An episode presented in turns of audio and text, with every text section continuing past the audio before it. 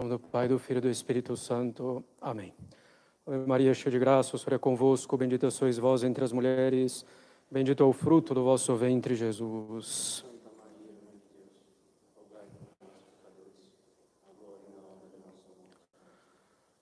Podem sentar-se. Estamos, caros católicos, em plena preparação para a grande festa de Pentecostes no próximo domingo. No Evangelho de hoje, Nosso Senhor insiste que nos enviará do Pai o Espírito de verdade. Dentro disso, gostaria de tratar de algo importantíssimo e que São Paulo, na sua epístola aos Gálatas, enumera como um dos frutos do Espírito Santo, a paz. Claro, estamos falando aqui da paz interior, da paz de alma. São Francisco de Sales diz que, tirando o pecado, o maior mal que pode atingir a nossa alma é a inquietação, a perturbação. Assim fala o Santo Doutor. Como as revoltas e dissensões internas de uma república a destroem interiormente, e a deixam incapaz de se opor às invasões dos estrangeiros, assim o nosso coração, quando está perturbado, inquieto dentro de si mesmo, perde a força necessária para conservar as virtudes que tinha adquirido e perde os meios para resistir às tentações do inimigo, o qual faz, por vezes, os maiores esforços para pescar em águas turvas, como se costuma dizer águas turvas, águas agitadas, na agitação da nossa alma. De fato, a alma agitada e intranquila, caros católicos, é como o mar revolto, onde não se pode navegar sem grande perigo de naufrágio. A alma que possui essa paz, ao contrário, é como aquelas águas tranquilas, onde se reflete o céu azul, onde as embarcações deslizam com tranquilidade. Quem está inquieto e perturbado em seu interior torna-se, em grande parte, incapaz de ouvir o que Deus tem para falar e faz normalmente mal todas as coisas, pois lhe falta uma disposição básica para agir bem. Faz mal todas as coisas, não no sentido das obras exteriores meramente, mas no sentido da disposição interna para se fazer uma boa obra. A alma que goza dessa paz interior é dona de si, de suas ações, encontra-se disposta para ouvir a voz divina, pronta para executar o que for da vontade de Deus. A perturbação da alma, então, caros católicos, o maior mal depois do pecado. E a paz interior é o maior bem depois das virtudes e da graça santificante. E vendo que a paz da alma é algo que permite a pessoa caminhar rumo à perfeição, rumo a progressos sólidos na vida católica, o demônio aldeia e faz todo o seu possível para deixar a alma inquieta, perturbada, agitada, quando não consegue levá-la diretamente para o pecado. O inimigo quer inquietar a alma para que incorramos em milhares de imperfeições, para que, com as nossas forças espirituais debilitadas, estejamos fragilizados no momento da tentação ou sejamos levados assim ao desânimo. Essa inquietação da alma pode vir de variadas causas. As principais são nosso amor próprio, o apego aos bens desse mundo, o apego à nossa comodidade, o desejo de simplesmente satisfazer as nossas paixões. Podemos ter outras causas mais específicas dessa falta de paz em nossa alma. Desejo desordenado de progredir na virtude, seja pelo desejo de progredir muito rápido, seja pelo desejo de progredir por meios indevidos. Por exemplo, procurando uma fórmula de santificação, uma receita de bolo para nos santificar, procurando simplesmente multiplicar exercícios atrás de exercícios, práticas atrás de práticas, leituras sem ordem atrás de leituras, procurando conhecer a arte de amar a Deus, enquanto não há outra senão amá-lo, como nos diz São Francisco de Sales. Muitos se perturbam porque querem imitar os santos ao pé da letra, o que é impossível. Querem imitar a pobreza material de São Francisco de Assis ao mesmo tempo, imitar a liberalidade de um São Luís, rei da França, com os seus bens. Querem imitar o recolhimento dos padres do deserto e o zelo apostólico de São Francisco Xavier. Querem viver como os monges, sendo casados e assim por diante. É preciso imitar a disposição interior dos santos, que é uma disposição de plena conformidade com Deus, e não imitar simplesmente seus atos exteriores específicos.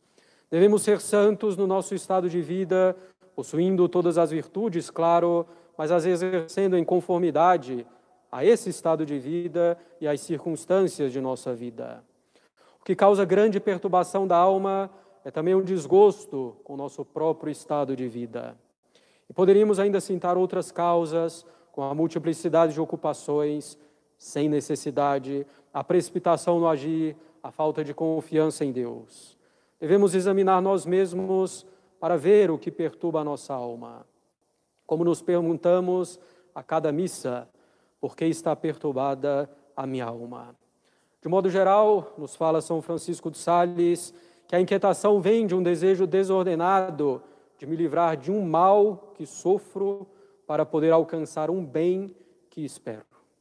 Ele acrescenta, porém, que a inquietação da alma é o que mais piora o mal e o que mais afasta o bem. Somos como os pássaros, efetivamente, que pegos em uma rede agitam-se para escapar, enquanto na verdade, quanto mais se agitam, mais se prendem. Perder a paz de alma em meio a uma contrariedade, em meio a um sofrimento, é precisamente agravar o mal, em vez de resolvê-lo. Talvez até se resolva o mal externo, mas interiormente há prejuízo para a alma. Diante do mal é preciso pensar para ver o que é bom fazer e como fazer.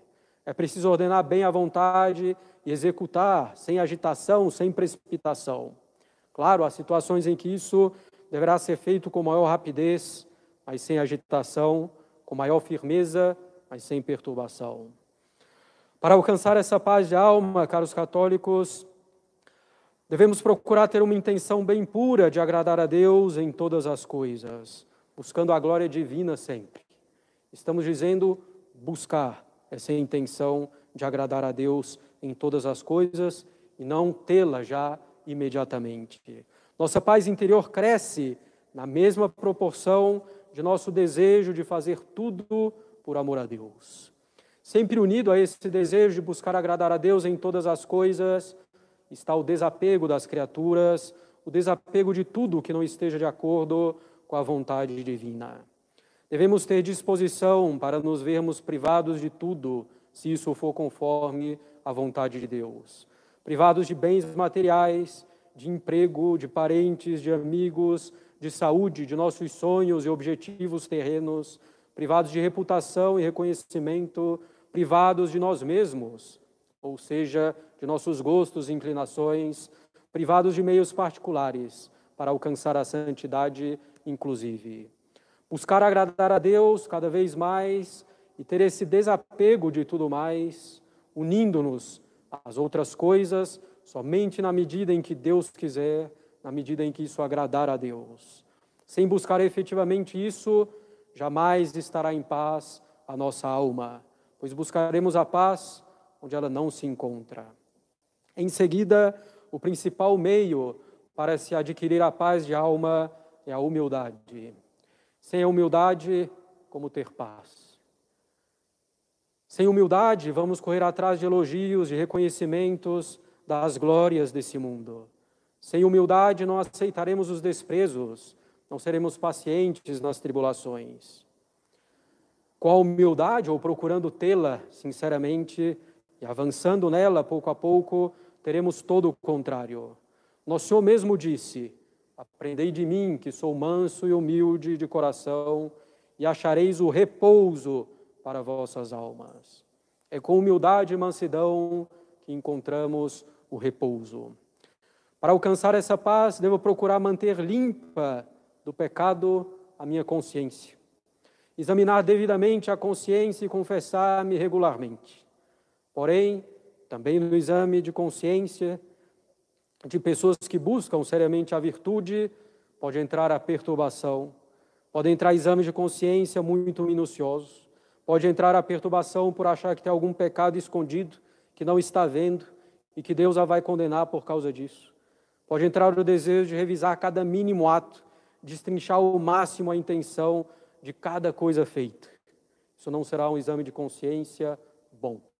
Não será um exame de consciência que trará paz de alma, mas a inquietação, a perturbação, a agitação, afastando a alma do progresso na vida espiritual, precisamente. É preciso ter simplicidade no exame de consciência. Mas precisamos, caros católicos, entender bem o que é essa paz que buscamos. Essa paz sólida e verdadeira não é a paz sensível, não é viver uma vida zen, livre de toda guerra interior e exterior, de toda tentação, não é viver uma vida livre de toda guerra interior e exterior, de toda tentação, de toda imaginação importuna, de todo movimento e agitação das paixões, não é viver livre de toda inquietação e amargura neste coração de carne que temos em nós, ou viver livre de toda oposição do mundo e do demônio. O não sentir nenhuma destas coisas não é próprio da vida presente, não está conforme a nossa natureza, mas pertence ao eterno descanso da glória. Se apesar dos nossos esforços e súplicas, continua a molestar-nos essa guerra interior, essa agitação violenta, não nos inquietemos com essa inquietação. Levemos com paciência esses momentos ou estado de prova que Deus, nosso Senhor, dispõe ou permite para nosso maior bem espiritual. E conservemos, procuremos conservar paz e tranquilidade inalteráveis no mais íntimo de nossa alma, na parte superior de nossa vontade. Deixemos de São Francisco de Sales os cães ladrar à volta do castelo e que façam, e que façam ruído à nossa volta, à maneira do enxame de abelhas, esses pensamentos impulsos, enfadonhos e molestos. Se não consentirmos neles e na parte mais íntima e elevada da nossa alma nos mantivermos quietos e sossegados, toda essa agitação não causará o menor dano à nossa alma. Antes, pelo contrário, nossa alma sairá da prova mais fortalecida e mais rica de méritos. Não nos inquietemos diante dessas agitações que circundam a nossa alma, que estão nos nossos sentimentos, mas que não dependem de nós e com as quais não consentimos, procurando agir conforme a reta razão, iluminada pela fé e movidos pela caridade, pelo amor a Deus. Como diz o ditado latino, se vis pacem, para bellum. Se quer a paz, prepara a guerra. Se queremos a paz interior, se queremos ter a pureza de intenção de servir a Deus somente, desapegados dos bens desse mundo, com humildade e consciência limpa, teremos que guerrear bastante contra nós mesmos, contra o mundo, contra o pecado, contra o demônio. E nessa guerra encontraremos a paz. Tão astuto é o demônio, tão grande a nossa miséria, que já nesse momento estamos inquietos de não termos essa paz. Estamos agitados e perturbados porque não temos essa paz. Não fiquemos assim, essa paz deve ser buscada, mas sem pressa, sem ansiedade, sem veemência. Ela é fruto da paciência e não da violência. Se buscarmos essa paz com agitação, faremos como aquelas pessoas que têm dificuldade para dormir e desejam tanto dormir que esse mesmo desejo lhes atrapalha o sono. Busquemos então, caros católicos, essa paz com tranquilidade, serenidade e simplicidade, em meio à agitação, em meio, a, em meio às guerras que temos que travar, mas essa paz é o maior bem, depois a graça santificante e depois da virtude. Ela nos pavimenta um caminho seguro e largo para podermos avançar no serviço, no amor a Deus. Em nome do Pai, do Filho e do Espírito Santo.